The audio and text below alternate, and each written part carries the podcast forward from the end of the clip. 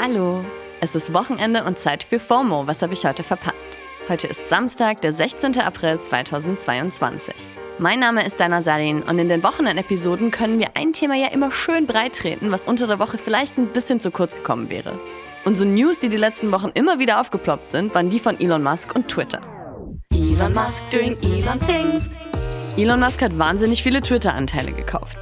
Elon Musk will in den Twitter-Vorstand. Elon Musk will doch nicht in den Twitter-Vorstand. Elon Musk will Twitter kaufen? Kurzer Disclaimer an der Stelle. Ich nehme diese Folge am Donnerstag auf, nachdem literally gerade eben die Eilmeldung dazu gepusht wurde, dass er sein Angebot an Twitter abgegeben hat. Wie genau sich dieses Vorhaben also entwickelt, wissen wir an der Stelle noch nicht.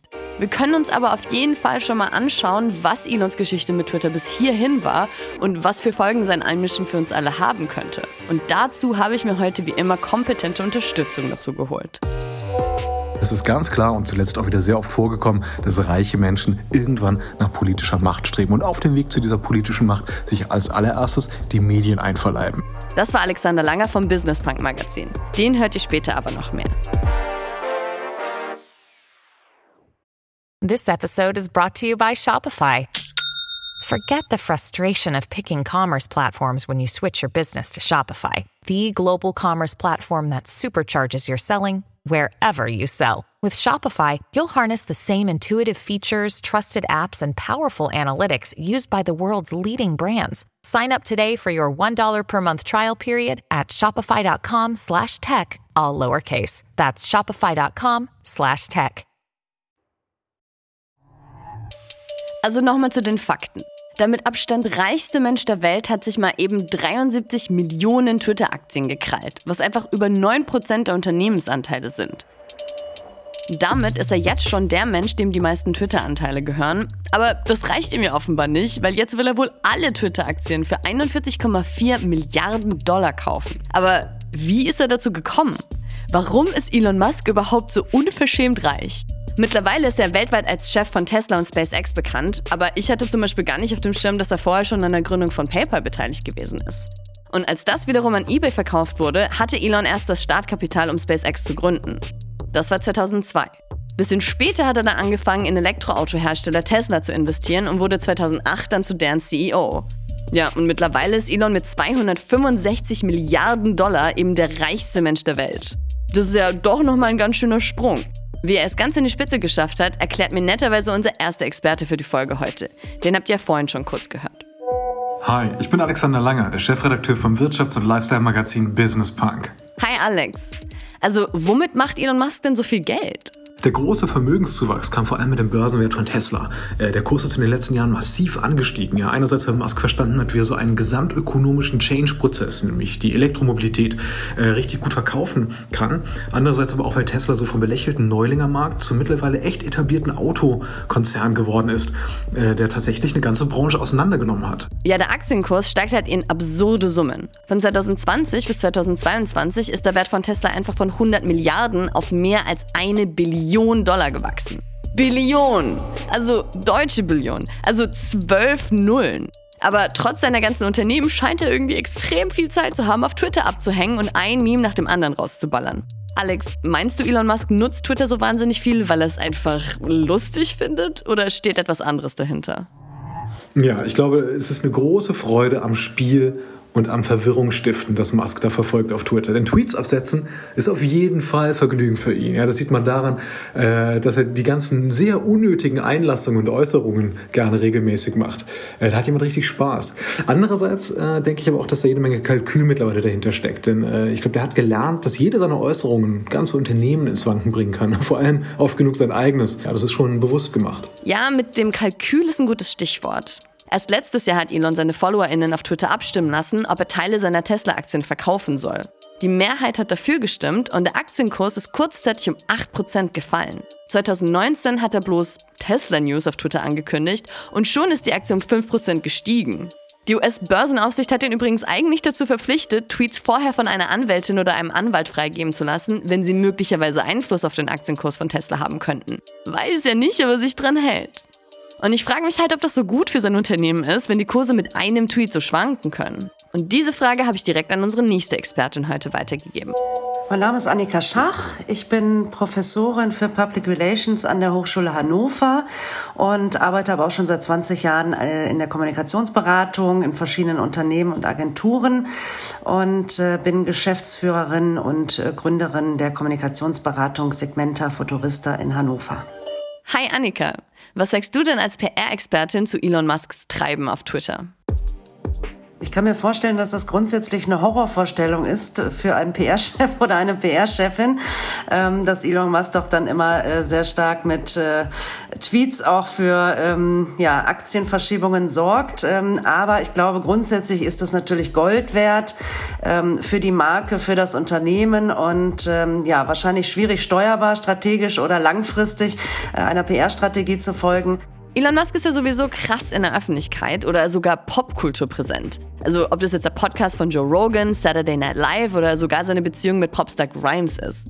Ist das denn alles auch gut für das Image von Tesla? Ähm, wir wissen ja aus der Kommunikation, dass man als Marke schwieriger kommunizieren kann als eine Markenpersönlichkeit. Und hier ist natürlich Elon Musk ganz stark mit Tesla auch verknüpft. Also man kann beides nicht ohne einander denken.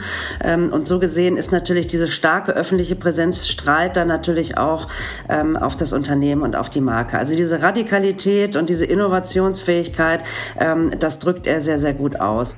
Danke, Annika. So Markenpersönlichkeiten im Tech gab es ja zum Beispiel ähnlich schon mit Steve Jobs und Apple, mit Bill Gates und Microsoft oder gerade mit Mark Zuckerberg und Facebook.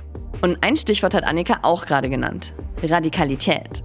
Weil auch wenn sich Musk gerne als der Milliardär von nebenan gibt und irgendwie ganz knuffig und schrullig wirkt, darf man nicht vergessen, dass er manchmal auch ganz schön heftige Dinge auf Twitter gebracht hat.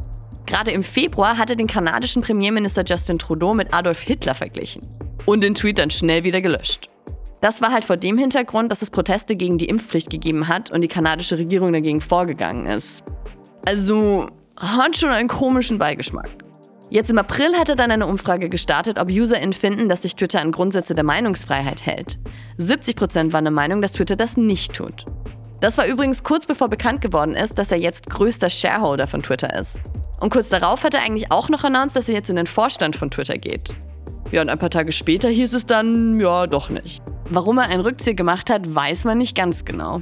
Aber eine mögliche Antwort könnte sein, dass man als Vorstandsvorsitzender in Anführungsstrichen eben nur 14,9 Prozent der Twitter-Aktien besitzen darf. Als normaler Aktionär gibt es da kein Limit. Und dann kann man eben auch einfach mal alle Twitter-Aktien kaufen. Oder zumindest ein Angebot einreichen. Alex, warum ist Elon Musk denn überhaupt so interessiert an Twitter? Für Musk geht es mittlerweile auch um die Legacy, ja, also um so eine Art Vermächtnis, das er sich setzt. Und Twitter ist sicherlich so das kulturprägendste Tool oder Werkzeug, das wir gerade benutzen. Ja, sicherlich so mit die wichtigste Ideenplattform überhaupt, die es gibt. Und Musk reizt das, äh, wie schon gesagt, so auf den Diskurs Einfluss zu nehmen oder den sogar zu bestimmen. Was für einen Einfluss könnte er jetzt auf Twitter haben?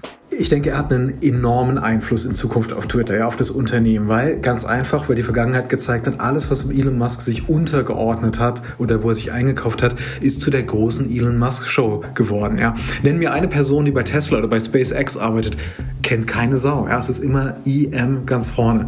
Wie genau der Einfluss aussieht, weiß ich noch nicht. Ich kann keiner richtig gerade sagen, aber er wird sich, glaube ich, in Ruhe Gedanken machen, wie er diese Plattform noch weiter prägen kann. Die Gedanken macht er sich ja jetzt schon und man kann ihn natürlich wie immer auch live auf Twitter mitverfolgen. Er hat ja zum Beispiel erst letztens eine Umfrage gestartet, um zu sehen, wie viele Leute sich eine Editierfunktion für Tweets wünschen würden. Und dass das eben sehr wohl Pull hat, zeigt, dass der Twitter-CEO höchstpersönlich die Umfrage retweetet hat. Mit den Worten, das Ergebnis dieser Umfrage wird sehr wichtig sein. Stimmt gewissenhaft ab. 75% haben übrigens dafür gestimmt. Alex, sag mal, ist es nicht auch ein bisschen creepy, dass der reichste Mensch der Welt jetzt einen so großen Einfluss auf eines der wichtigsten sozialen Netzwerke hat? Es ist ganz klar und zuletzt auch wieder sehr oft vorgekommen, dass reiche Menschen irgendwann nach politischer Macht streben und auf dem Weg zu dieser politischen Macht sich als allererstes die Medien einverleiben. Ja, so wie es Donald Trump gemacht hat, der äh, Fox News zu seinem Sprachrohr gemacht hat äh, Jeff Bezos, der sich vor ein paar Jahren die Washington Post gekrallt hat und es zu seiner Medienmarke gemacht hat. Äh, man sieht es auch schon im Kleinen an Startup-Unternehmern, die einfach nicht mehr nur Unternehmer sein wollen, sondern ähm, einen gesellschaftlichen Wandel anstoßen und prägen wollen und begleiten wollen. So, das ist im ganz Kleinen. Bei Musk ist es im ganz Großen und es wird sehr, sehr spannend. Daran wird man auch sehen, wie informiert und wie aufgeklärt eine ähm, Demokratie ist und eine Gesellschaft ist, die halt Twitter nutzt, wie man damit umgeht, dass äh, jemand das so ganz unverblümt macht und ganz transparent macht. Danke, Alex.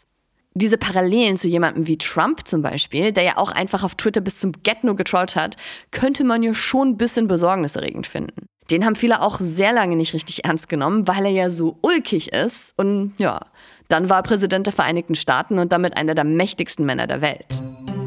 Dass man Elon Musk nicht auf die leichte Schulter nehmen sollte, das hat er auch direkt hier bei uns in Deutschland gezeigt. Erst im März wurde hier in Brandenburg ja die neue Tesla Gigafactory eröffnet. In der sollen die Elektroautos eben auch in und für Europa produziert werden. Schon bei den Bauarbeiten wurden aber Stimmen laut, dass die Fabrik einfach 30 Prozent des Wasservolumens der kompletten Region aufbrauchen wird und dass das für die Anwohner zu Einschränkungen der Trinkwasserversorgung führen könnte. Über solche Bedenken kann Elon aber anscheinend nur lachen. Und das hört man in diesem Interview, das er letztes Jahr Seite an Seite mit dem damaligen CDU-Kanzlerkandidaten Armin Laschet gegeben hat. This region has so much water. Look around you.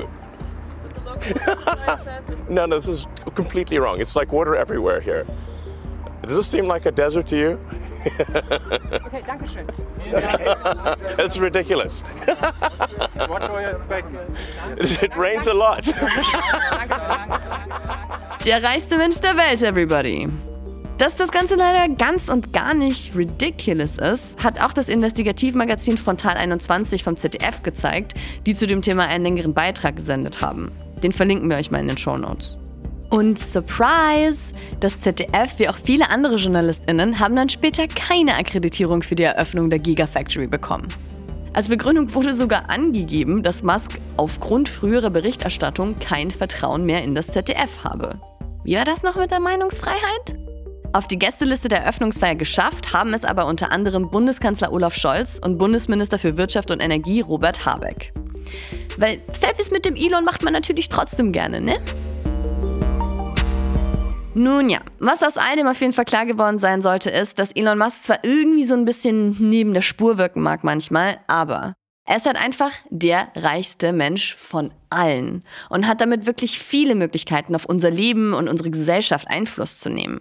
Dass er jetzt ganz oben bei Twitter mitspielt, einer Plattform, die viele von uns jeden Tag benutzen und von der wir viele Informationen und Nachrichten herbekommen, sollten wir, wie Alex ja auch schon gesagt hat, vielleicht ein bisschen genauer im Auge behalten. Das war's für heute mit FOMO und wir hören uns am Dienstag wieder hier auf Spotify. Weil Montag ist ja Feiertag. Habt ihr auch einen Vorschlag für eine Wochenendepisode? Schickt sie uns an FOMO at spotify.com. FOMO ist eine Produktion von Spotify Studios in Zusammenarbeit mit ACB Stories. Folgt uns auf Spotify.